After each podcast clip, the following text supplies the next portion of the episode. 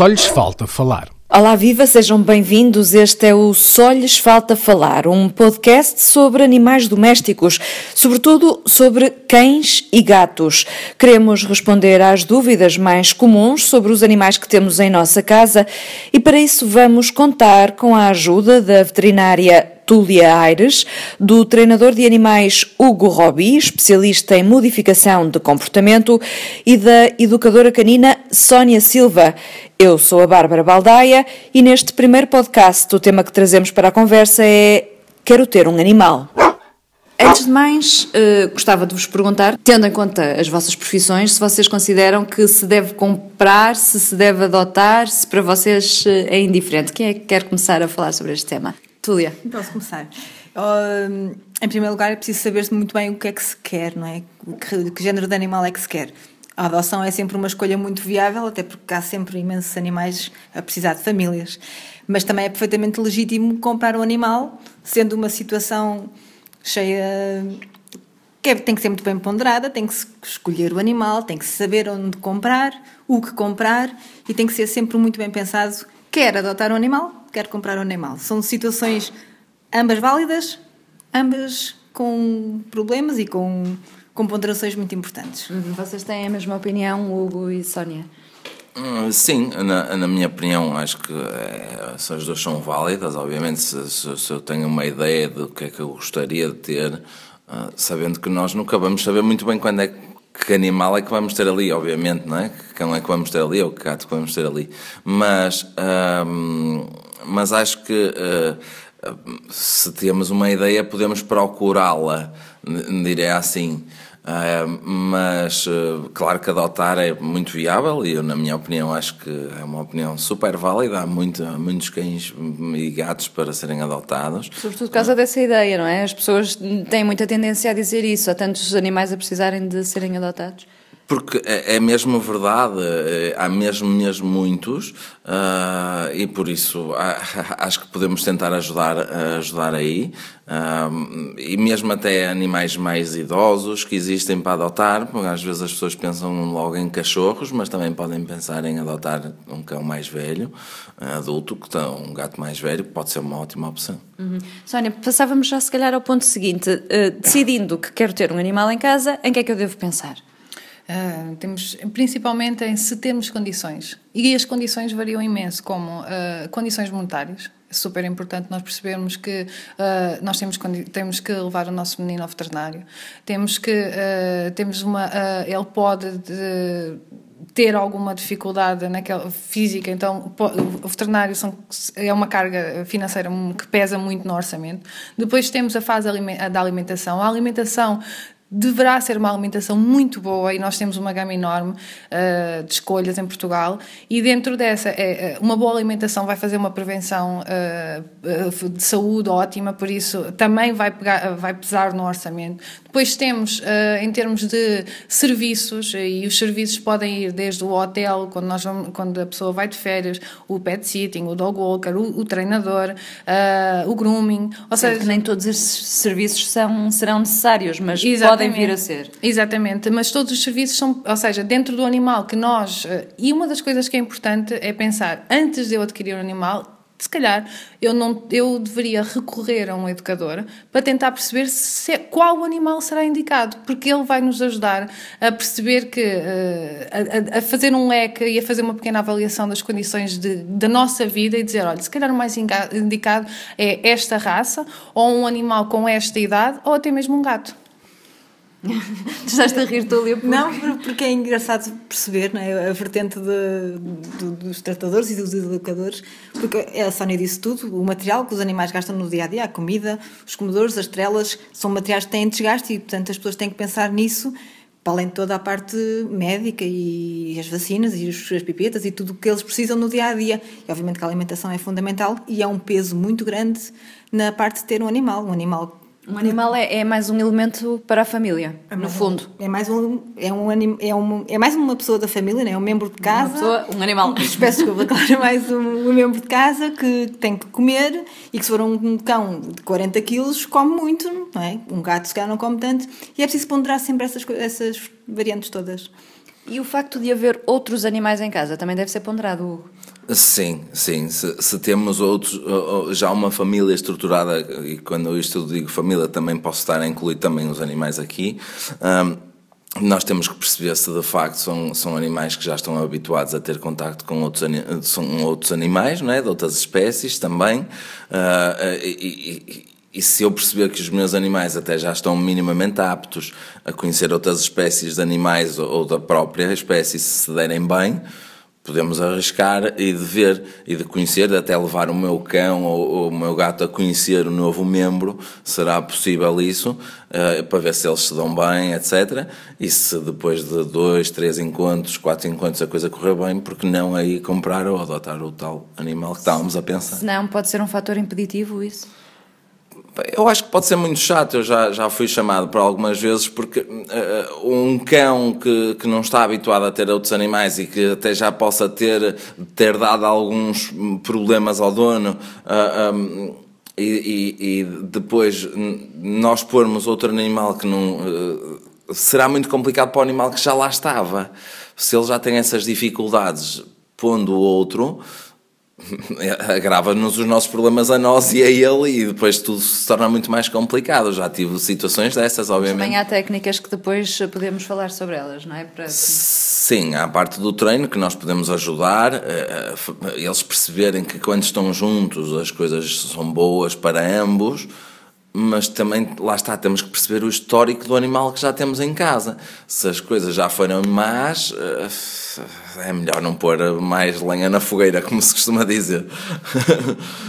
é um pouco não, É um tema muito engraçado e é, é, que as pessoas muitas vezes não pensam, é efetivamente introduzir um novo animal quando já se tem um outro, um, já, já se tem um cão ou um gato. Muitas vezes, mesmo sendo da mesma espécie, é muito complicado juntar animais de idades diferentes que é a vinda um, até a vinda mesmo de um bebê. Exatamente. que é, uma, que é, um assunto muito importante porque eh, quando nós já temos um, uh, ou seja sempre que há uma mudança na família uh, para o animal porque não tem consciência ou seja nós não dizemos a ele agora vem um bebê agora vem outro. Simplesmente a coisa acontece. E muitas vezes para o animal residente em que a vida dele se calhar sempre foi ele e o, e o casal porque pronto, um exemplo uh, a vinda do bebê então precisa de apoio, ele precisa sentir que continua a ser, que a vida dele não mudou nada, continua a ser acarinhado, continua a ser uh, cuidado, uh, que a, vinda da criança é só uma mais-valia, é só mais um membro, então tem que fazer uma associação boa sobre.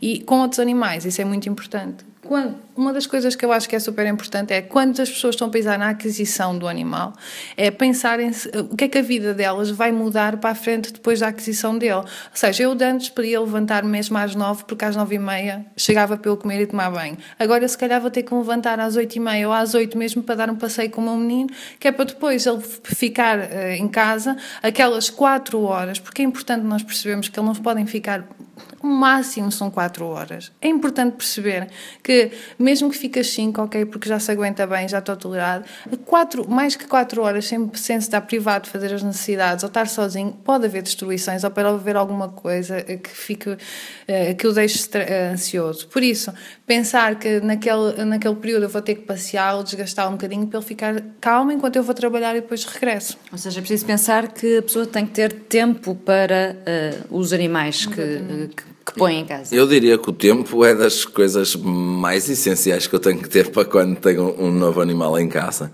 De facto, eh, eu até, de uma forma geral, aconselho que quando vamos ter um animal, eu vou dizer isto para o normal das pessoas, seria um sábado de manhã para que depois eu chegasse a segunda-feira quando fosse trabalhar e tivesse pelo menos dois dias para preparar o animal a poder ficar sozinho minimamente, ou até mesmo pensarmos em tirar uns dias de férias não será má ideia. Uh, também eu digo muitas vezes, se lá está, se quisermos adquirir o animal que seja de manhã, porque assim tem sempre o dia, para, pelo menos para ajudar um bocadinho para se adaptar a chegar à parte mais difícil, que é a noite normalmente. Uh, ou seja, temos que pensar nisso, temos que pensar nisso. E pensar também em preparar-lhe um ninho em casa, não é? criar todo um ambiente, uh, todo um ambiente, uh, pensar onde é que eu vou ter esse animal, onde é que ele vai ficar, quando eu sair do trabalho, quando eu sair para o trabalho, onde é que ele vai ficar? Há condições para isso? Ou mesmo se eu estou em casa e que eu tenho que focar-me, por exemplo, no meu bebê, ah, ah, eu tenho que se calhar deixar o cão num espaço, porque eu não posso estar a tomar conta dele. Eu tenho que perceber que cão não, percebe as regras que nós temos em casa e por isso pode fazer alguma coisa que, que seja mau para todos e, e, assim, se ele tiver o seu espaço, ótimo. Então, conforto é uma, uma coisa muito boa para que o cão esteja mais tranquilo uma boa cama que dê para ele estar eh, quentinho, um espaço quente, uh, que, que, seja acolhedor. Uh, normalmente os cães têm alguma tendência, por exemplo, a ficarem mais, mais escondidos. Uh, isso pode ser interessante para o cão. Ou seja, isso para, é válido também para os gatos? nos gatos. Também, também é, porque os gatos também gostam de buraquinhos nesse aspecto. Uh, também é... Só acrescentando aqui, Sim. os gatos gostam de sítios altos e hum. gostam muito de esconder. Os gatos, se tiverem um sítio onde se possam esconder e estar a observar sem ser vistos, é, é muito importante. E se calhar a importância da cama e agora no dia a dia para evitar se calhar, aquelas guerras. Tu pergunta-te, Hugo, as guerras do sofá, não é? Sim. Muitas vezes é aquela coisa que o dono chega à casa e tem o cão deitado no sofá uh -huh. porque ele teve lá às 5 horas, esteve sozinho. Exatamente. e de repente chega o dono. Mas isto é que é importante ter. Uh, sim, eu, eu, eu, acho que é, é sempre importante uh, o, o, animal ter o seu espaço, a sua referência. Um, é, ajuda muito. Agora, se é uma isso é uma decisão que nós temos que tomar, nós, família, que temos o animal. Uh, uh, uh, se o cão, por exemplo, ou o gato, pode ir para cima do sofá ou não pode. Ou seja, ou pode ir para a minha cama ou não pode. Temos, eu acho que devemos. É ensinarmos desde o início. É? Exato, estabelecer uma rotina, umas regras, porque isso, as regras dão-nos seguranças a todos nós, não é? é, é as regras são boas, não implica, as regras não implicam vamos assim chamar dureza, não implica nada disso, mas dá-nos sim é segurança, é por isso que as regras são boas, e se pensarmos que, uh, que o cão tem aquele espaço, pode ser muito mais fácil, o cão, o gato tem aquele espaço, pode ser muito mais fácil para ele estar calmo, tranquilo, saber que aquele é o seu espaço seguro, que pode descansar ali.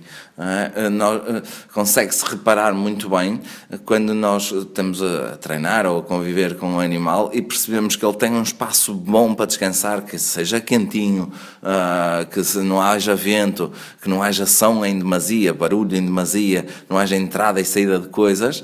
Um, vai facilitar o cão a estar muito mais tranquilo, o animal em si está mais tranquilo. O seguro é importante? É muito importante e cada vez mais, uh, ou seja, temos também o fator. Uh, temos dois seguros e existem seguros que estão incluídos na, na, com os dois fatores, que é a parte de saúde, o seguro de saúde, e isto é super importante porque nós vamos pagamos pouquinho e depois, uh, uh, quando há uma situação, e infelizmente o serviço veterinário é um serviço caro, e alguma situação, uma, uma operação de urgência pode ficar muito caro uh, e o seguro vai nos ajudar. E depois temos o seguro de responsabilidade civil. E o seguro de responsabilidade civil pode ir a vários fatores em que nos podem ajudar, tal qual como nós. E esse, se o nosso cão fizer um estrago ou o nosso gato fizer um estrago, vai nos ajudar imenso. Isso é super importante. É um direito cívico. Eu, eu, acho que a segura, o seguro dano, nós acho que de uma forma geral eh, ainda não se fala muito dos seguros para os animais, mas eu acho que devemos chamar a atenção sobre isso porque eu acho que pode nos ajudar em situações mais difíceis, sim, de facto. Uh, e acho que nem todas as pessoas sabem ou, uh, ou nem sabem da diferença do, de, de, vários tipos de seguros para animais e aqui será importante referirmos isso, acho que sim. É importante. É obrigatório para algumas raças, está bem? Neste uhum, momento. Raças aqui é obrigatório. As raças é consideradas perigosas neste momento são obrigadas a ter um seguro.